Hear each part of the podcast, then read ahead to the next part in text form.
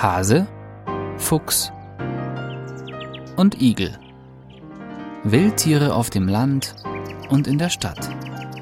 Ein Podcast von Wildtierschutz Deutschland. Tierschutzverbände fordern Verbot der Fallenjagd. Am 7. Juli hat der Hessische Landtag ein Gesetz zum Verbot von sogenannten Totschlagfallen verabschiedet.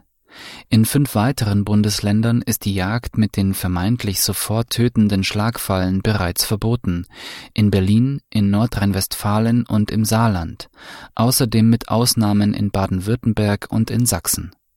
Die Ministerien der verbleibenden Länder erhielten nun Post mit dem Appell, die Verwendung von Totschlagfallen ausnahmslos zu untersagen in dem gemeinsamen Schreiben weisen der Bund gegen Missbrauch der Tiere, der Deutsche Tierschutzbund, die Deutsche Juristische Gesellschaft für Tierschutzrecht und Wildtierschutz Deutschland darauf hin, dass diese Fallen für alle Tierarten, ob jagdbar, ob mit Schonzeit belegt oder auch nicht, eine erhebliche Gefahr darstellen.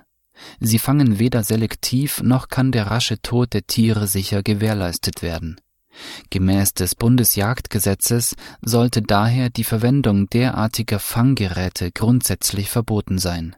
In Kasten- oder Betonröhrenfallen werden Füchse, Dachse, Waschbären, Katzen in der Regel lebend gefangen, dann mit einem Schieber vom einen Ende der Falle an das andere Ende in einen Drahtkäfig geschoben, um darin dann erschossen zu werden die Tierschutzverbände verweisen darauf, dass den plötzlich gefangenen Tieren ein erheblicher psychischer Stress entsteht, der bei manchen Tierarten auch zum Tod noch in der Falle führt. Deshalb kann auch bei den sogenannten Lebendfallen nicht von einem wie im Bundesjagdgesetz geforderten unversehrten Fangen die Rede sein. Aus diesem Grund sollte auch die jagdrechtliche Verwendung von Lebendfallen bundesweit untersagt werden Jäger behaupten, die Fallenjagd sei erforderlich, um Fuchs, Waschbär oder Marderhund effektiv zu reduzieren. Tatsächlich werden wohl bei Waschbären Streckenanteile durch die Fallenjagd von durchschnittlich etwa 30 Prozent erreicht. Bei allen anderen bejagten Tierarten sind die Anteile weit geringer und liegen meist im einstelligen Prozentbereich.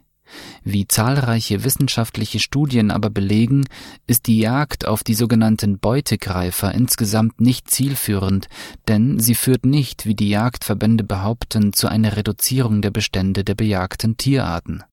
Das Beispiel Luxemburg zeigt, dass es auch anders geht.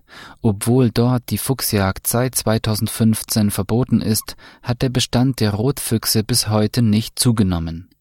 Im gleichen Zeitraum sind im etwa gleich großen Saarland über 18.000 Füchse erschossen worden, ohne dass sich dadurch die Situation für die Beutetierarten des Rotfuchses auch nur um einen Deut verbessert hätte eine amerikanische Studie an Waschbären zeigte auf, dass die Bejagung zu keinerlei Bestandsreduktion führte, sondern lediglich zu einer Verschiebung im Altersklassenaufbau mit einem deutlich höheren Anteil an Jungtieren und trächtigen Fähen gegenüber unbejagten Populationen.